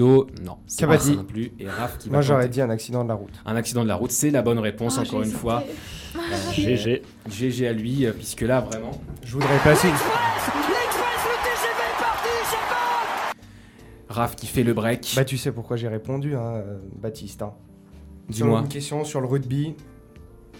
Pourquoi tu... j'ai- pas la J'ai ref. pas un cousin qui bosse à l'équipe. euh, Ah mais oui, c'est vrai, Thomas Perotto, Eh euh, journaliste émérite de l'équipe qui suit le stade toulonnais, il me semble? euh, ouais. Voilà, donc il Ouais. s'y connaît un petit peu en, en Et rugby. justement, je crois qu'on en avait parlé à un moment. Ah, de ça De, Ouais, cette, de- euh, de ah, ce choc, ouais. C'était la saison dernière, donc ça remontait un petit peu alors, mais bien joué à toi de, de l'avoir... Il a toutes les infos, le Raph. Il a toutes les infos, il est omniscient. En tout cas, il est bien parti euh, ce soir puisqu'il vient marquer son troisième point, ce qui le fait euh, faire le break sur, euh, sur Léa, qui est la seule autre euh, candidate ce soir à avoir marqué un Il y a point. Laure qui a eu un point. Hmm, Non, je Non. crois pas. Non, je crois pas. Non. Non. Ok. En tout cas, voilà, bien joué. Effectivement, la force d'impact sur ce plaquage était de 1400 kg, soit 4 fois, 4 fois un choc entre deux sumos, ou bien donc un accident à 80 km/h avec la ceinture bien attachée, évidemment. Ici, on est là pour véhiculer des bons messages. Bien joué à toi, Raph. Quatrième question. Max Verstappen et Lewis Hamilton s'affrontent encore aujourd'hui, j'ai presque envie de dire euh, très bientôt, euh, départ du Grand Prix d'Arabie Saoudite dans 20 minutes. Ils s'affrontent aujourd'hui donc dans les rues de Jeddah pour euh, décrocher le titre de champion du monde de Formule 1, un titre que le pilote Mercedes pourrait obtenir une huitième fois, un record. Son écurie est parmi les plus performantes de l'histoire, en particulier quand il faut faire la course en Russie. Depuis quelle année l'écurie Mercedes-Benz est-elle invaincue au Grand Prix de Russie? Chacun fait un petit guess et le plus proche de la bonne réponse empoche deux points. Raphaël commence. Euh, 2008. 2008 pour Raphaël. Euh, moi, je dis 2000. 2000, 2006. 2006, Moi, je vais dire 1999. 1999. euh, tu as fait le pari que c'était euh, antérieur à tout ce qui avait été dit. Exactement. Tu avais raison, c'est à toi que vont revenir les deux points, Hugo. Mais encore une fois, comme souvent avec le juste prix, c'est pas glorieux puisque tu étais quand même très très éloigné de la bonne réponse. En effet, Mercedes, enfin Benz puis Mercedes, qui, a, qui était le nouveau nom à partir d'une certaine année, Cette écurie est invaincue au Grand Prix de Russie depuis 1913. Ah ouais. Oh, on était loin. On a 100 ans de retard là. Et oui, les Allemands de Benz puis Mercedes se sont imposés à chaque fois que la F1 est allée en Russie, à chaque fois. Ils ont jamais euh, pas gagné. Et le piège était qu'entre 1915 et 2013, le Grand Prix de Russie n'a pas été couru. Ah bah voilà. Ah, Voilà. Donc euh, les éditions, nuance, les éditions de 1913 et de 1914 ont été remportées par Benz et Mercedes a gagné chaque année depuis le retour à Sochi en 2014. Voilà. Donc bravo à, bravo à Hugo qui, qui inscrit ses deux premiers points euh, ce soir. Il le recolle un petit peu. Donc on a Raphaël à 3, Hugo à 2, euh, Léa à 1 et euh, Laure qui a un petit peu euh, quitté le, le studio et Anastasia Moi, faut pas mentionner là. à C'est bon. 0. voilà. T'as pas encore droit à la petite pastille sonore euh, quand on est un petit peu loin au score, mais si tu marques pas vite, tu vas vite là, y avoir droit. hein. Attendez. Peut-être qu'elle est pour toi celle-là. La cinquième question. Le sport a existé partout et ce depuis toujours. La preuve en est avec le jeu de balle Maya, connu sous bien des noms selon les différentes euh, civilisations. euh, l'ayant pratiqué, il apparaît au deuxième millénaire avant Jésus-Christ, probablement chez les Olmecs. Il sera ensuite pratiqué pendant plus de 3000 ans. Mais avant d'en apprendre plus, voici la question. Avec quoi se renvoie-t-on la balle dans ce sport? Les fesses. B. La tête. C. L'épaule. Ou D. La hanche. Kabaddi. Kabaddi. Alors, Anastasia, une nouvelle fois? Anastasia a dégainé. a dégainé. La réponse D? B. Non, B. La B. tête. C'est la mauvaise, Oh oui, oui, c'est juste. mauvaise réponse. Là. Kabaddi. Euh, Léa. Les fesses. Les fesses. C'est ce la que j'aurais réponse dit A. aussi. Mauvaise réponse. C'est pas les Ah bah fesses. Kabaddi du coup. Bah, Kabaddi. du coup, mon petit Hugo. Euh, du coup il reste quoi? C'est L'épaule le- ou la hanche? Euh, Pour moi c'est clairement la hanche. C'est clairement la hanche. C'est clairement la bonne réponse. Ah, tu, allez. égalises, tu égalises mon Mais petit c'est super dur. Comment tu veux faire ça? Effectivement, bah, je vous invite à rechercher des petites vidéos parce que ça se pratique encore un petit peu aujourd'hui à titre du coup euh, traditionnel. Bien qu'on puisse utiliser les genoux, les coudes ou les fesses, les hanches et les cuisses étaient le plus souvent utilisés pour euh, renvoyer la balle dans le camp adverse. Seuls les pieds et les mains euh, étaient interdits. La balle était pleine et pesait plus de 3 kilos. Et euh, le tout ressemblait plus ou moins à du volet. Voilà, on se renvoyait la balle euh, dans, le camp adverse. C'était assez gracieux du coup en raison du geste du bassin qu'il faut faire pour, euh, renvoyer, pour renvoyer la balle de l'autre côté. Dans certains cas, le terrain était équipé d'un anneau placé en hauteur et tout juste assez grand pour y faire passer le ballon. C'est La- Harry Potter là. La partie, euh, la Là j'allais dire comme au Quidditch. Quidditch. et bah justement, tu crois pas si bien dire puisque la partie pouvait alors prendre fin quand un joueur réussissait le trick shot absolument insane de faire passer le ballon dans l'anneau. Une fois que tu avais fait Avec ça, sa hanche. c'était c'était fin de jeu et euh, ton équipe avait gagné. Voilà. J'ai l'impression qu'on a un petit peu de temps et donc j'aimerais bien vous raconter une histoire autour de ça, autour de ce jeu de balle parce que là je vous ai dit euh, voilà c'était euh, deuxième millénaire avant Jésus-Christ, c'est très très très ancien. Et euh, en effet, le jeu était très étroitement lié à la cosmogonie et à la mythologie assez méconnue en vérité des peuples précolombiens.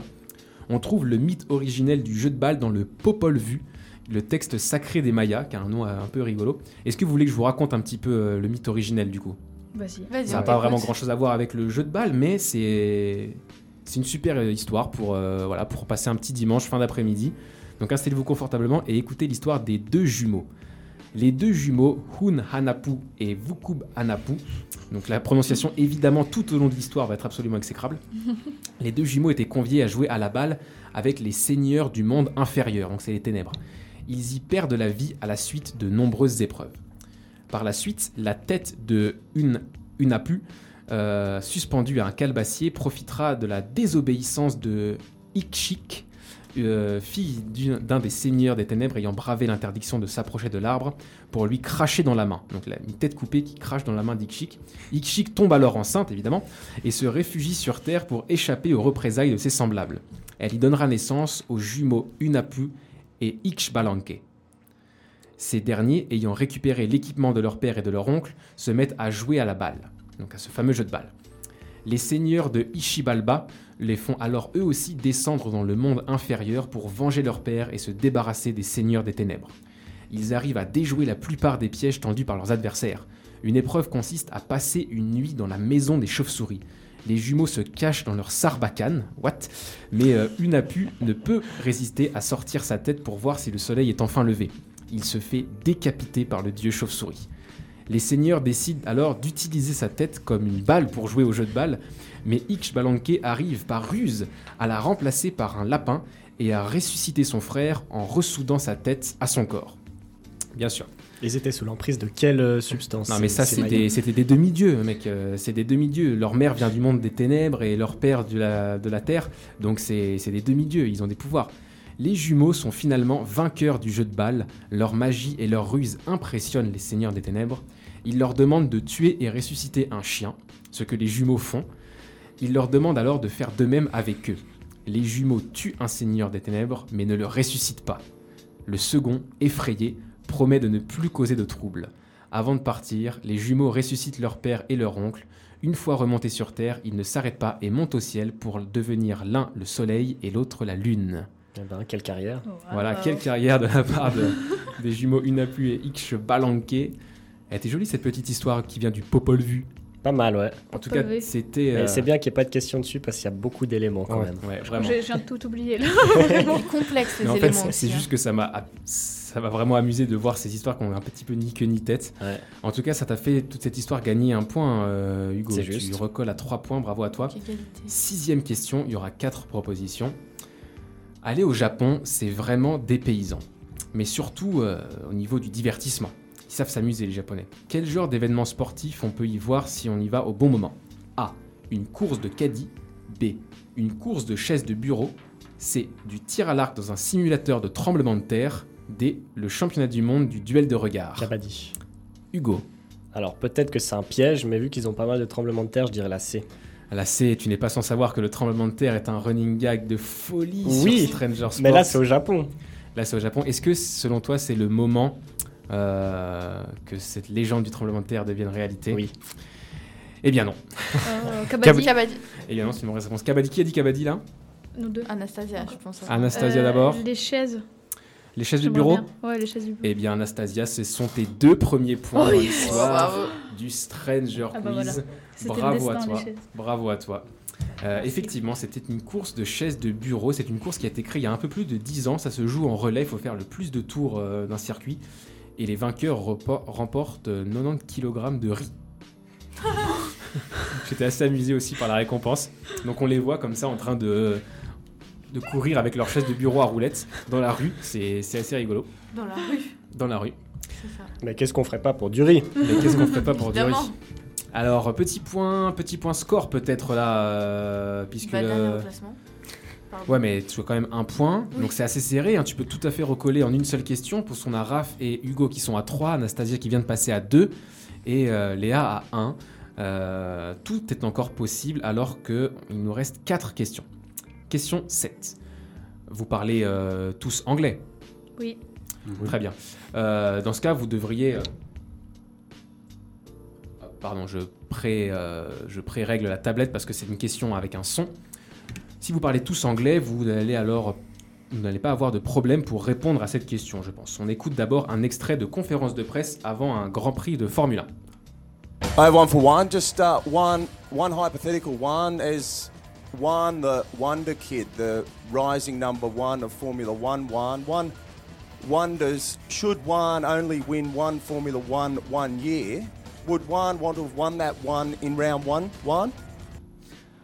Voilà, donc Oh vous m'avez dit que vous parlez tous anglais, donc euh, aucun problème. Euh, je vais vous demander du coup, qu'est-ce qu'a répondu le pilote de Formule 1, Juan Pablo Montoya, à cette question euh, si pertinente? Est-ce qu'il a répondu A, je ne ferai pas de commentaire Est-ce qu'il a répondu B, oui, tout à fait? Est-ce qu'il a répondu C, non, pas du tout? Ou est-ce qu'il a répondu D, vous pouvez répéter la question? Kabaddi, Raph, je crois que c'est la 2. C'est- C'était laquelle la 2 J'ai un doute. oui, tout à fait Ouais, je crois. Eh ben, il n'a pas répondu ça. Kabaddi. Léa La dernière, vous pouvez répéter la question? Euh, oui, je vais répéter la question.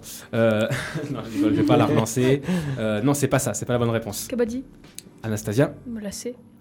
Non, pas du tout. Eh ben non, pas du tout. Il n'a pas répondu ça. Du coup, euh, Hugo ne peut pas marquer de point non plus, mais effectivement, il avait répondu euh, Je ne ferai pas de commentaire. Parce que je pense qu'il avait absolument rien compris, comme vous tous. Quant à savoir sur quoi portait la question, je ne ferai pas de commentaire. En vrai, elle avait raison de dire ça parce que. Ouais, On alors compris. euh, en, en vérité, ça portait sur. euh, J'en sais rien. Donc, euh, on va pas essayer. Pas va- de commentaires, on a Pas dit. de commentaires, on a dit on passe à la suite, pas de points marqués sur cette question. Question numéro 8, à votre avis, quelle variante du golf n'existe pas? A. Le speed golf, mélange de golf et de course à pied. B. Le golf de rue. C. Le golf aquatique ou D. Le beach golf Kabaddi. Raphaël. Euh, J'aurais dit la B. La B, le golf de rue. Eh Ouais. bien, c'est une mauvaise réponse. Pour moi, c'est celui qui existe le plus. C'est trop bien. J'aimerais trop il y, a, essayer. il y a le foot de rue, il y a le golf de rue. Bah euh, ouais. non, moi je, je dis Kab- Kabaddi. Kabaddi pour Hugo. Et je pense que celui qui n'existe pas, c'est le speed golf. Le speed golf existe. Kabaddi. Anastasia, Bah, aquatique du coup. le C'est golf un peu compliqué. aquatique n'existe pas. Effectivement, excellente Ouais. réponse de la part d'Anastasia. Un nouveau point pour toi. Effectivement, le speed golf existe, mais euh, c'est euh, un mélange donc de golf de course à pied. Il faut terminer un 18 trous le plus vite possible en le moins de coups possible. Voilà, on additionne du coup le nombre de coups et le nombre de minutes qu'il a fallu pour faire le parcours. Et il faut faire le plus vite possible. Mais le golf aquatique, en effet, c'est un petit peu compliqué à organiser. Du coup, ça n'existe pas. Un point pour, euh, pour Anastasia. Et là, on se retrouve avec euh, trois candidats à égalité. Bon, on le sait, dans Stranger Sports, il y a quand même beaucoup de sports qui existent en version aquatique. C'est on vrai. avait parlé de Ah, moi, hockey aquatique, de foot que- aquatique, ouais. donc pour moi, le golf Ouais. aquatique, Mais ça pouvait golf, Il y avait le Ouais. hockey aquatique aussi, ouais. Et si Ah, vous, le- si mais vous- non, ça existe le hockey aquatique? Ouais, il y a même le Mais hockey sous Il glace. le hockey aussi. sous glace. Mais les lois de la physique, enfin. Oh, ils s'en foutent. Et, Il y a plus ils de jouent avec Il un de- qui flotte Il sous la glace, en fait. Ah, Ils sont mais comme ça. bon. et si vous ne vous en souvenez, si vous vous en souvenez pas, eh ben, j'ai qu'une envie, j'ai envie de vous dire, restez jusqu'au bout et de ne rien dire de plus. Voilà. Alors, 3 points pour euh, Raph, pour Hugo, pour Anastasia, 1 point pour euh, Léa. Tout est encore possible. Il reste, écoutez-moi bien, deux questions. Euh, C'est euh, tout bonnement, euh, euh, cultissime. Voilà. euh, alors, neuvième question. Quel dessin animé est en partie en train de devenir réalité? A. Olive et Tom. B. Kangoo Junior. C. Jeanne et Serge. D. Galactic Football. Kabaddi. Kabaddi. Raphaël. J'ai l'impression que Raphaël a la bonne réponse. Ah, J'aurais dit Olive et Tom. Et c'est une mauvaise réponse. J'ai mal, euh, mal répondu. Kabaddi. Kabaddi pour Léa. Kangoo Junior. Kangoo Junior est une mauvaise réponse. Kabaddi. Kabaddi pour Hugo. Galactic Football. Kabaddi pour Galactic Football. Effectivement, C'est pas vrai Et si c'est lui Oh là là là là Oh là là, c'est énorme Quel coup de tonnerre Quel coup de tonnerre, c'est énorme, effectivement, on a tous rêvé de jouer au Galactic Football, et ben ça va bientôt pouvoir devenir réalité, en tout cas en partie, je vous explique. Parce qu'en effet, la détection automatisée des hors-jeux au football, comme dans les matchs de Galactic Football avec un petit robot qui se déplace sur la ligne de touche, est actuellement en phase de test lors de la Coupe arabe qui se déroule au Qatar. J'étais sûr que c'était eux. On avait déjà vu les petits robots qui conduisaient les chameaux là à la dernière émission. Ouais, voilà. Ah en fait, c'est bah, c'est une expérimentation de, de la FIFA, hein, du coup. hein. Ils, ils font ça au Qatar parce que la, la coupe est une sorte de répétition pour la Coupe du Monde. Donc, en fait, il y a dou- 10 à 12 caméras sur les toits des stades qui ont pour mission, comme pour la Goal Line Technology, d'avertir en temps réel les arbitres du VAR des hors-jeux potentiels. Et ensuite, euh, ils doivent vérifier, mais le gain de temps est quand même là, puisque on évite tout ce qui est euh, trouver la bonne image, euh, trouver la bonne, le bon angle pour savoir s'il y a vraiment hors-jeu. Là, on sait, il y a hors-jeu, mais après, est-ce qu'on le sanctionne ou pas? Est-ce que c'est pas juste un bras, juste un truc? Ça va un petit peu Mais plus ça, vite. ça va pas être implémenté euh, à la Coupe du Monde. Bah, euh, oui. Peut-être, en tout cas si l'essai à mon avis est très concluant euh, pendant la Coupe arabe euh, actuellement qui se déroule jusqu'au 12 décembre il me semble, et ben pourquoi pas puisque c'est censé être une répétition la Coupe arabe pour la Coupe du Monde parce qu'ils sont c'est organisé dans les mêmes stades tout ça, on verra, pourquoi pas. Affaire à suivre. Affaire à suivre. En tout cas, c'est un point pour Hugo qui marque au meilleur des moments, puisqu'il prend l'avantage à la der- à l'avant-dernière question, la, la pénultième, comme on dit. Il n'en reste qu'une, et pour l'instant, c'est toi, Hugo, qui est en tête avec 4 points. On a Raph et Anastasia à 3 points, et euh, Léa à 1 point. Tout est encore possible, même pour toi, euh, Léa, puisque si tu marques 3 points, tu seras à égalité avec Hugo, et il y a alors une petite question euh, bonus pour vous départager. En attendant, dixième question. D'habitude, on voit des enfants accompagner les joueurs de foot qui rentrent sur le terrain avant un match. Mais il y a quelques jours, les joueurs du Zénith Saint-Pétersbourg ont brisé la tradition. Avec qui sont-ils rentrés sur la pelouse? A. Des personnes âgées. B. Des chiens. Des sans domicile fixe. Ou. Des personnes porteuses de handicap. J'ai bégayé sur Kabaddi. En plus, il m'a regardé avant, il m'a fait Je le sais. C'est je des le chiens. sais. Des chiens. Il le sait, Hugo, il le sait, c'est les chiens. Alors Hugo, est-ce que tu es le vainqueur?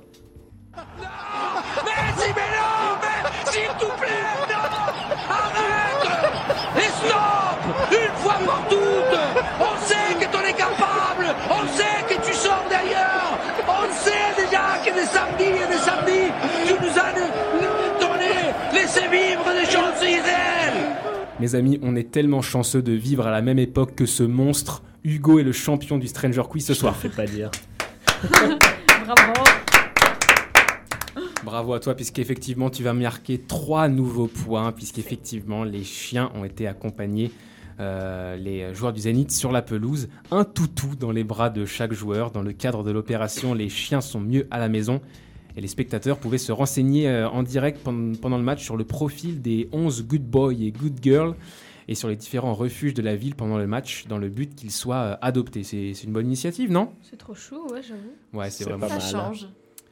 et euh, voilà. Euh, en tout cas, bravo à toi, mon petit, euh, mon petit Hugo. Tu remportes, tu remportes ce, ce Stranger Quiz. Qu'est-ce que ça fait? Bah écoute, je suis, très honoré, surtout que c'est le bananaton, donc peut-être qu'on a un peu plus d'auditeurs que d'habitude. En tout cas, on a plus de monde dans le studio, donc euh, ça fait très plaisir de, remporter cette édition particulière. Voilà, mais en tout cas, c'était un vrai plaisir de, la faire avec vous. On va conclure, euh, on va conclure gentiment. On remercie évidemment Anastasia d'avoir participé à la fin de cette émission. On se retrouve juste après donc pour discuter euh, de TikTok, de notoriété sur les réseaux, de la vraie vie. On remercie évidemment Léa et Raph pour leur super chronique. Toi aussi, Hugo. Mais Hugo, ça va pas vraiment en rester là. Il y a un petit truc en plus, un petit bonus à Stranger Sports ce soir. Est-ce que tu veux que je tease? Vas-y, tease-moi ça parce que ça vient juste après. J'ai été chercher dans les archives euh, des extraits de notre émission de Stranger Sport pour faire un petit best-of. Et vous allez voir, ça va plus ou moins dans l'ordre chronologique. Le premier extrait, c'était la toute première émission de Stranger en 2018. Effectivement, on, après, fait un, on fait un petit peu les 3 ans de, de Stranger Sports. Voilà. Puis après, on a des extraits un peu plus récents, vous allez voir. En tout cas, ça va nous rappeler euh, des bons souvenirs. Ah ouais, à nous aussi, à vous aussi, chers auditeurs, chères auditrices, profitez bien. Euh, on se dit Kabaddi et on se dit surtout à mercredi, puisque dès mercredi, Stranger Sports revient pour une émission un peu plus voilà, classique, euh, dans les clous de, de ce qu'on avait annoncé. On se dit à mercredi, générique, Kabaddi et ensuite c'est best-of.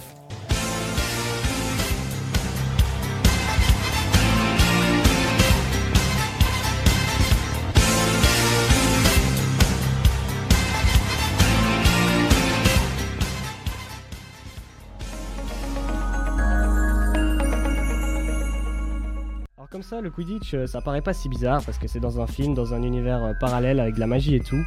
Mais là où ça devient vraiment intéressant, c'est que ça existe aussi dans la vie réelle. Et oui, parce qu'il y a des fans, sûrement beaucoup trop fans, qui ont lancé le Quidditch moldu, donc la version non magique du truc. Voici le top 3 des arguments qui devraient vous convaincre de pratiquer ce sport insolite dès aujourd'hui. Premièrement, c'est plus original que le foot ou la course à pied. hein. Combien parmi vos potes font du Quidditch? Personne. C'est vous qui allez être la star de la soirée quand vous allez raconter que vous êtes vif d'or dans l'équipe des Gobelins de Genève, je peux vous dire. Ensuite, c'est mixte. Donc au Quidditch, pas d'équipe masculine et féminine, tout le monde joue ensemble et ça, franchement, c'est cool. Et puis, s'il vous fallait encore une raison, c'est un sport très éprouvant. On court pas mal et ça va vous faire perdre tous les kilos que vous aurez pris à Noël. Alors, les gars, j'espère que je vous ai convaincu.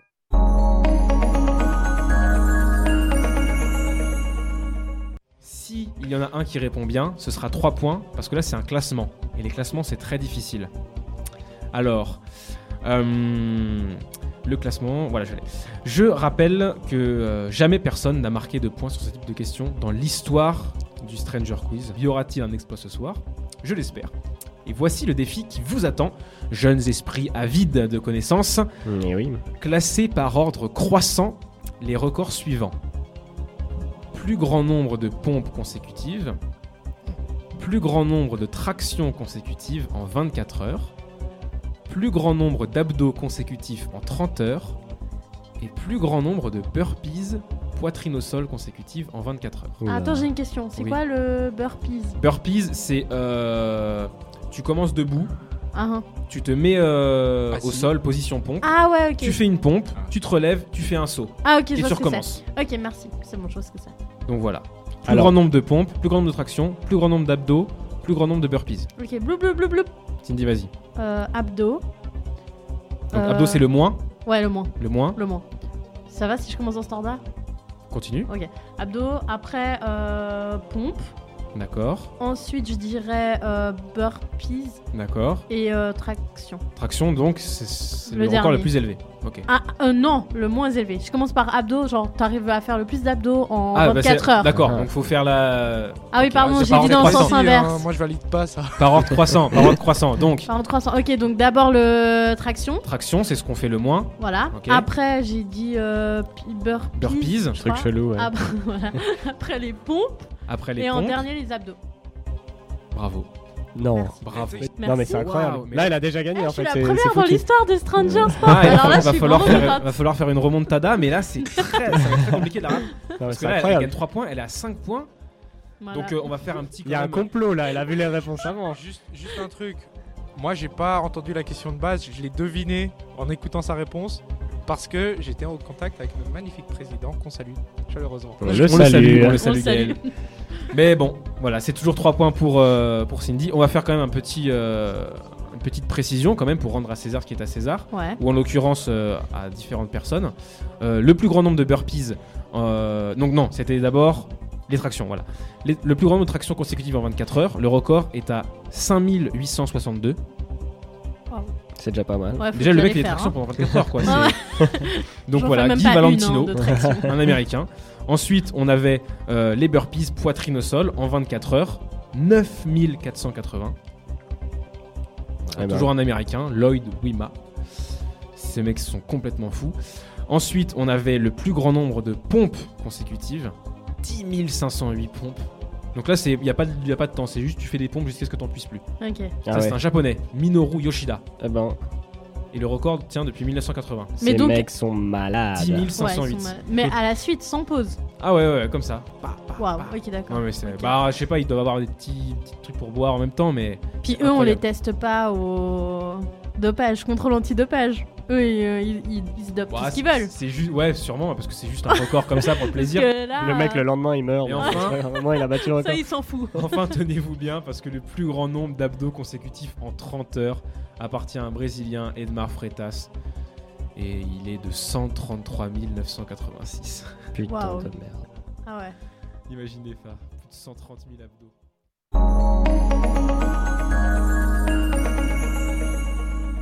J'ai une petite anecdote euh, au sujet du football bhoutanais avant de parler de tir à l'arc. En 2002, l'équipe nationale du football, de, de football du Bhoutan a affronté Montserrat, une petite île des Caraïbes, à l'occasion d'une rencontre qui a été baptisée l'autre finale.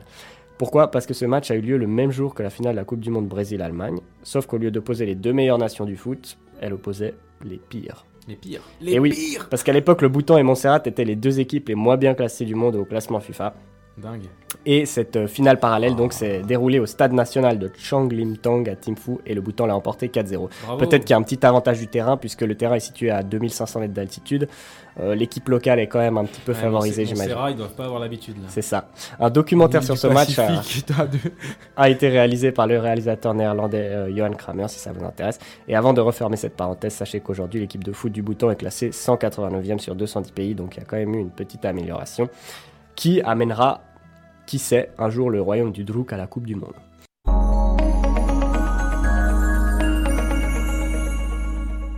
Dans quelle ville est né le foot golf? Bon, là, on peut faire plusieurs essais ou- Ouais, allez-y, balancez. Ok, alors moi je vais dire euh, Chicago. Non, c'est plus Ah. proche. Plus proche. Londres. C'est plus proche. Lyon. C'est plus proche. Genève. C'est plus proche. Bernay. C'est plus proche que Genève. Carouge. C'est Carouge J'ai dit Bernay Il dit c'est plus proche que Genève. Bernay c'est à Genève. Ouais, mais c'est encore Ouais, plus proche. encore plus proche, ouais. On est à Honnay. Le studio On est à Car- Carouge. Le studio est à Carouge et le foot golf a été inventé à Carouge, Ah, ici même. Très belle discipline. Hein, en plus. Non, c'est super sympa le foot C'est golf, super hein. sympa le foot golf et j'imagine que t'aimes bien ça puisque grâce à- au Ah foot oui, golf, bah oui. tu remportes. Je signe ma licence demain. Tu remportes euh, la 14e édition Oh, du. Stranger Quiz, bravo Fayot on On peut l'applaudir. C'est le doublé pour le joueur français. Je pensais pas vivre ça un jour, mais qu'est-ce qu'elle est belle celle-là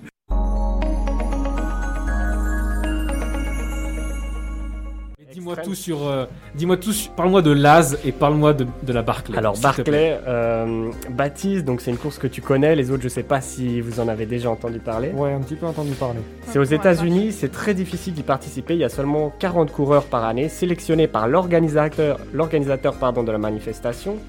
Euh, des coureurs qui doivent compléter 5 boucles d'environ 30 ou 40 km chacune en moins de 60 heures.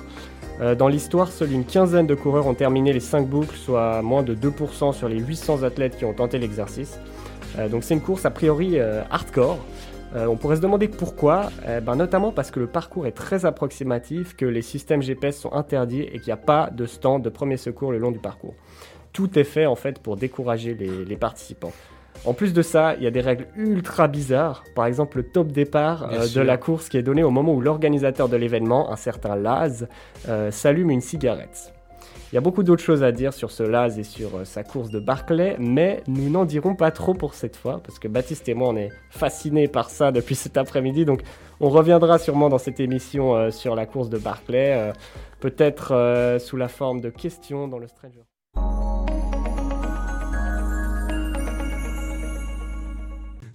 La plus grosse surprise ou le, de l'euro La plus belle, euh, enfin l'équipe qui, qui va peut-être aller jusqu'au bout Bah, la Turquie, c'est quand même un outsider sérieux. Malheureusement, ils sont dans le groupe de la Suisse, mais c'est vrai, que peut-être. Bah, moi, que- du coup, je penserais plutôt à l'Italie. euh, Ouais, moi j'allais dire aussi l'Italie, peut-être qu'ils peuvent. Ah, surpris par l'Italie. Mais c'était en mode euh, finaliste ou en mode euh, juste outsider qui va aller loin? Ah, oh, Ah, plus outsider qui va aller loin. ah, ok. ok. Mais ah, qui peut gagner aussi, ça tu peux le prendre en compte.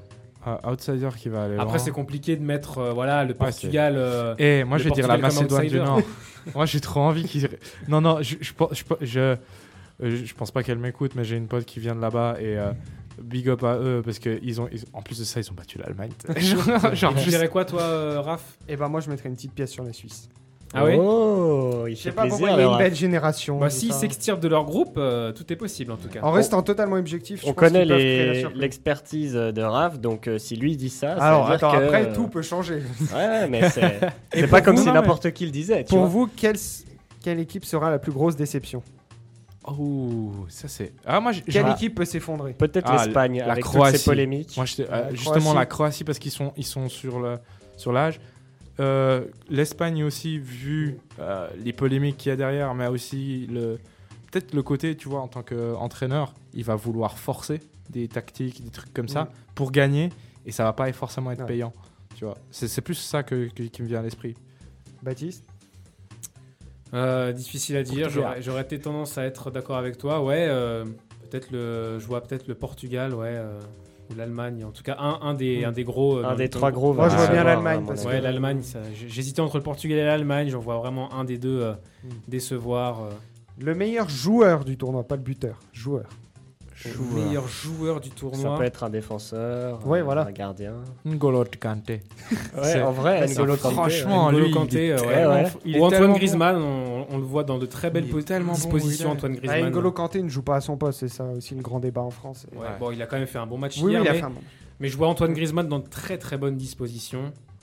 Et dernière question, meilleur buteur. Et pour répondre à Léa, pourquoi Giroud? Non, pas Giroud, parce que je pense quand euh, même pas qu'il sera titulaire. Alors peut-être qu'il marquera Oui, un oui, non, rentrée mais dedans, mais en sortie Benzema, Moi, je vois bien Lukaku. Moi, j'allais dire Lukaku, Moi, bah, je l'ai dit juste euh, avant. Harry Kane. Harry Kane, est pas Ah. mal aussi. Mais bon, ça dépendra de l'Angleterre. Voilà, c'est ça. Parce que l'animation offensive va tourner beaucoup autour de Lukaku en Belgique, un peu moins. euh, Il y a beaucoup d'armes au niveau anglais. Ouais, Chez les Anglais, c'est vrai, c'est vrai. Chez les Anglais, il y a vraiment beaucoup d'armes, alors qu'en Belgique, il y aura, quasiment tout va tourner autour de Lukaku.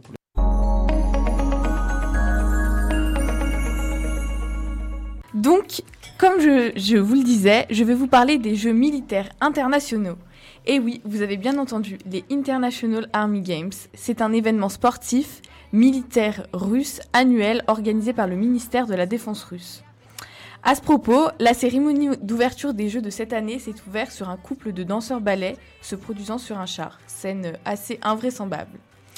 Un petit aperçu rapide du contexte, c'est donc un événement qui est organisé par la Russie depuis 2015, au lendemain de l'annexion de la Crimée et du début de l'intervention russe dans le Donbass ukrainien. Ces Olympiades sont là pour montrer la puissance de l'armée russe, dont l'objectif pour cette armée est de redorer son image à l'international après l'invasion de la Crimée en 2014. Ces Jeux impliquent près de 32 pays et l'événement a lieu dans 24 terrains d'entraînement militaire de 7 pays différents. Ces nations s'affrontent donc durant deux semaines à travers de nombreuses disciplines, euh, plus originales les unes que les autres. L'une des épreuves la plus attendue, il s'agit du biathlon de char blindé, une discipline mêlant, mêlant, mélangeant, mélangeant, mêlant vitesse des engins et de tir de précision. Excusez-moi. Mais il y a aussi un concours de la meilleure cuisine militaire et de la meilleure méde- médecine aussi qui est mis en place. Assez intriguant. La meilleure cuisine, c'est plus c'est dégueulasse, plus il gagne comment ça se Bah, passe je pense, ouais, tu sais, dans les sachets, là, Ouais, tout. euh, oh. Il faut que ça ait la pire gueule possible. Ouais, Évidemment, évidemment. on n'est pas noté sur euh, l'aspect visuel, je pense. Et euh, on retrouve également une discipline qui est intitulée Attaque de Souvo- Souvorov, qui est une compétition entre spécialistes de véhicules de combat d'infanterie. Ou encore Ciel dégagé, concurrence entre les unités antiaériennes, entre logistique et manœuvre.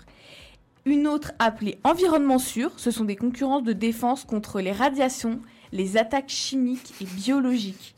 Je ne sais pas si vous vous rendez compte quand même euh, de, ouais, de la discipline. Et pour terminer, il existe aussi une compétition qui regroupe les services de renseignement afin d'élire bah, le meilleur. Vous vous demandez peut-être, la Suisse fait-elle partie des pays participants? Hmm, je pense pas, non. Non, quand même. Bah vous vous trompez. Mais non. Vous vous trompez. Figurez-vous qu'elle en fait partie. Et parmi les participants, il y a la France, euh, l'Autriche, la Finlande et puis donc euh, bah, la Suisse.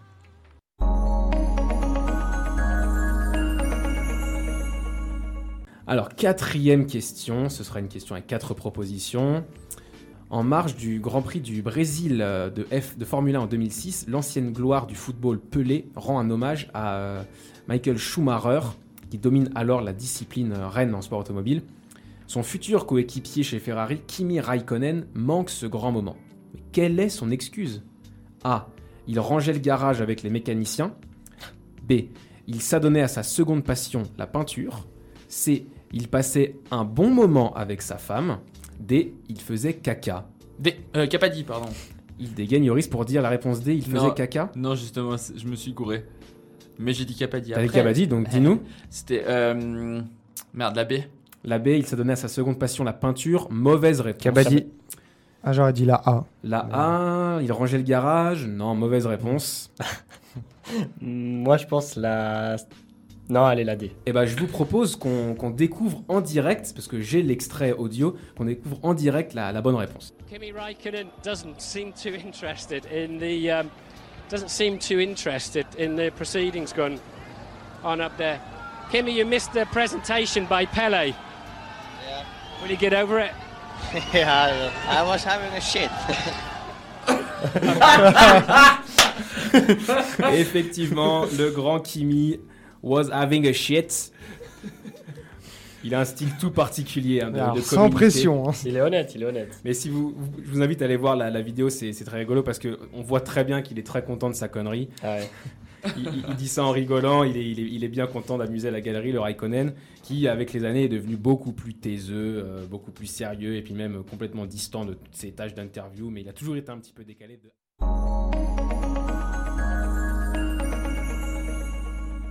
Il y a quelques jours, Rafael Nadal affrontait lors d'un match d'entraînement Leonid Stanislavski.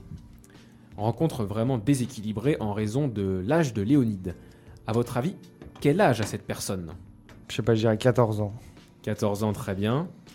11 ans. 11 ans. Léa 8. 8 ans. Donc vous avez tous... euh, vous êtes tous partis sur le fait que cette personne était jeune. Ah, ah bon, on pensé à l'inverse, c'est vrai. En fait, Du le coup- gars, il a 90 ans, tu sais. Et effectivement, effectivement, cette personne a 97 ans. Oh. Du coup, c'est Raph qui Ah, il gagne, mais c'est vraiment. C'est petit, hein. C'est vrai, c'est vraiment petit. hein. Ah, putain, merde. Effectivement, euh, euh, Leonid Stanislavski a affronté Rafael Nadal dans une- un match euh, d'exhibition, un match d'entraînement en fait. Et euh, Leonid a 97 ans, il est dans le Guinness des records pour être le plus vieux joueur de, de tennis du monde. Il a toujours dit que son rêve c'était de jouer encore jusqu'à 100 ans et d'affronter euh, Roger Federer. Voilà. C'est ce qu'on lui souhaite. C'est ce qu'on lui souhaite. Et euh, si vous me permettez, ça, ça va être un petit peu vaseux, mais je, je m'imagine bien Léonide à 100 ans, après avoir affronté euh, Federer, euh, dire ça. Je crois qu'après avoir vu ça, on peut mourir tranquille. Enfin, le plus tard possible, mais on peut. Ah, c'est superbe. on va- Quel pied Ah, quel pied Voilà, c'était la petite Bien vu, vanne. bien vu. C'était la petite pour une fois qu'on a une vraie pastille.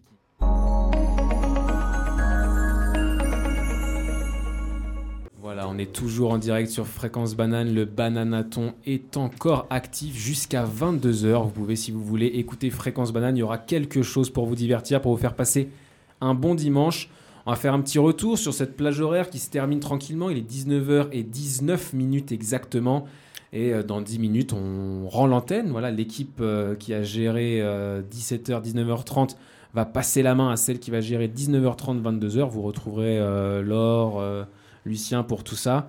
Et euh, on a passé un bon moment, les gars. Mais oui, comme toujours. Avec un petit Stranger Sports hors série.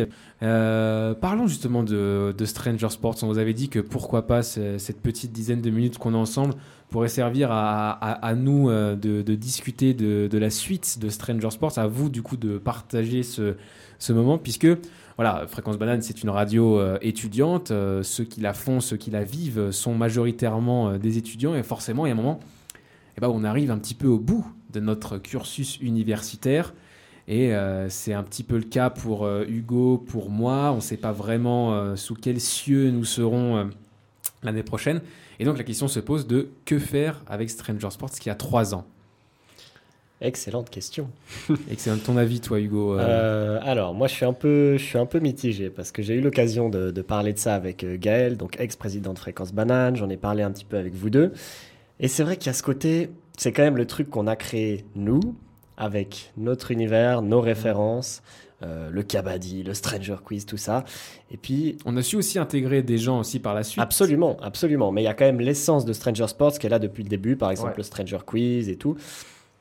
Puis voilà, c'est, on, on se demande un peu si euh, cet univers euh, pourra perdurer sans nous, mais en même temps, je suis conscient que c'est extrêmement petit peu égoïste peut-être de dire ça, et peut-être qu'il y a des gens qui seraient très chauds de reprendre Stranger Sports, et puis qui pourraient euh, y apporter euh, leur touche personnelle et tout, et à ce moment-là, ça pourrait être très cool aussi, tu vois. Moi, je demande à voir, je suis ouvert. Bien sûr, bien sûr. Moi aussi, moi aussi, je pense, euh, je pense comme toi. Je pense que, euh, en tout cas, c'est sûr que dans l'immédiat, quand on va, il va rester encore quelques émissions. On va essayer, bien sûr, en plus de celles qui arrivent mercredi, d'en faire au moins une en, en janvier. Je pense que c'est euh, faisable. C'est faisable Oui. de la faire en, en- en janvier. Ce serait du coup potentiellement un petit peu la dernière.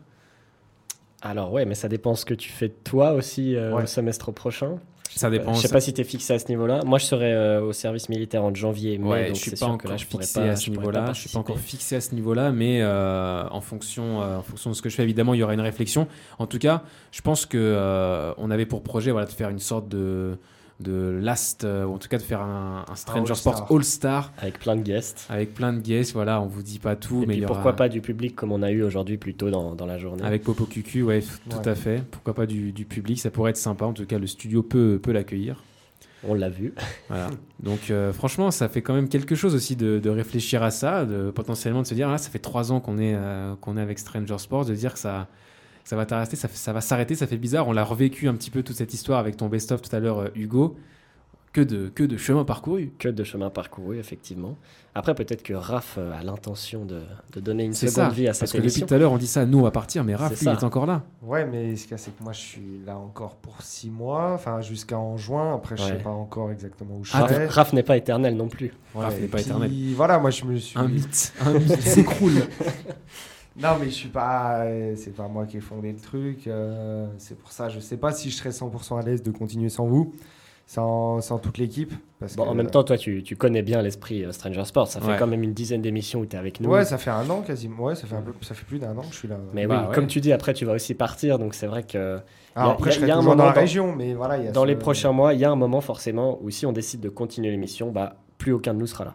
C'est ça. Et là, ça risque de changer pas mal.